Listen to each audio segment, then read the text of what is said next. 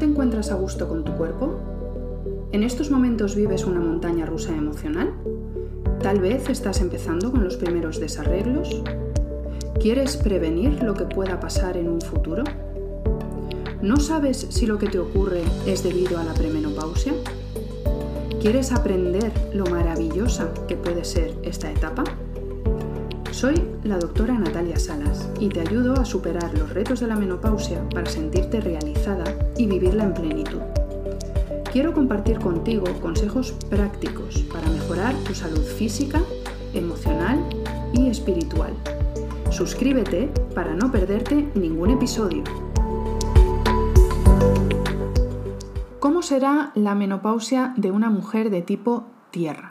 Para poderlo entender tenemos que recordar primero las correspondencias del elemento tierra y así podrás saber si esto es lo que te va a ocurrir a ti y si son los síntomas a lo mejor que más te pueden molestar en esta época de transición menopáusica. Fíjate que el elemento tierra de la medicina china se relaciona en cuanto a órganos con el estómago y el bazo páncreas el bazo tiene que ver con la sangre, entonces el bazo energético, esa tierra, tiene mucho que ver con la circulación de la sangre y, em, y con el sistema digestivo, el páncreas. Tenemos, en el páncreas tenemos dos partes, el exocrino que tiene que ver con las enzimas que permiten hacer la digestión y absorber todos los nutrientes y el páncreas endocrino que tiene que ver con la insulina y el glucagón que son los que van a regular los niveles de glucosa en sangre. Cuando hablamos del azúcar, si tenemos azúcar o no, puede ser debido a un fallo de ese páncreas endocrino.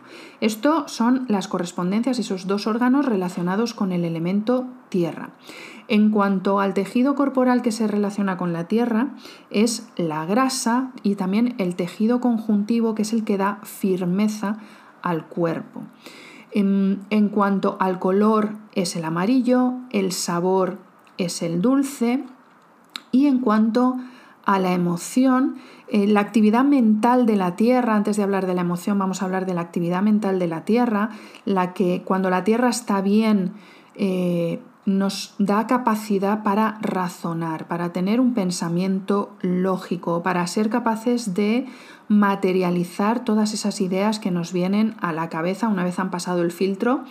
eh, y sabemos qué es lo que tenemos que hacer, pues es como darle forma a las cosas, porque la, tierra es eh, de los cinco elementos es la más densa y es la que mm, tiene forma y todo eso se va a relacionar con este elemento tierra. Y la emoción que más le daña es la preocupación, porque la preocupación es un pensamiento en bucle, es ese pensamiento donde estamos dándole vueltas a las cosas, igual que la Tierra gira sobre sí misma, pues la mujer Tierra va a ser una persona que esté excesivamente preocupada, que sea excesivamente reflexiva y por lo tanto, si en la menopausia o en esta etapa de transición tu elemento Tierra se desequilibra, eh, puedes presentar problemas sobre todo digestivos, es decir, ahí es donde vas a tener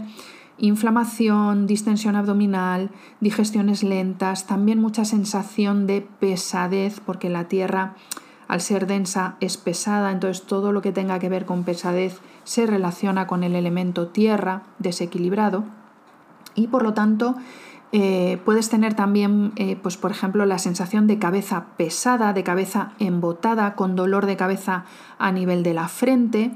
Y sobre todo también como falla el tejido conjuntivo, que es el que da firmeza, pues estas mujeres son las que, mientras la Tierra está equilibrada, tienen una piel estupenda, perfecta, es la piel más bonita de los cinco elementos, pero cuando se desequilibra, pues puede aparecer celulitis,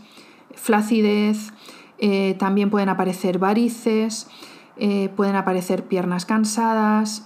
y pueden aparecer quistes, quistes en distintos eh, lugares, pues por ejemplo quistes en los ovarios, pero también los miomas tienen que ver con el elemento tierra o quistes de grasa que aparecen en distintos lugares del cuerpo. Todo esto tiene que ver con un elemento tierra desequilibrado. ¿Cómo podemos equilibrarlo? Pues podemos equilibrarlo a través de la alimentación, potenciando sin pasarnos el sabor dulce porque es el que va a reforzar la tierra y sobre todo a nivel emocional intentando gestionar bien todo el tema de la preocupación y eh, bueno pues como decía mi, mi maestro o piensas o no piensas pero si piensas decide y actúa. El pensamiento, si no lleva a tomar una decisión y luego a pasar a la acción, se va a convertir en un pensamiento en bucle y por lo tanto en una preocupación que no solo te va a impedir em, tener ese, ese razonamiento y poder hacer las cosas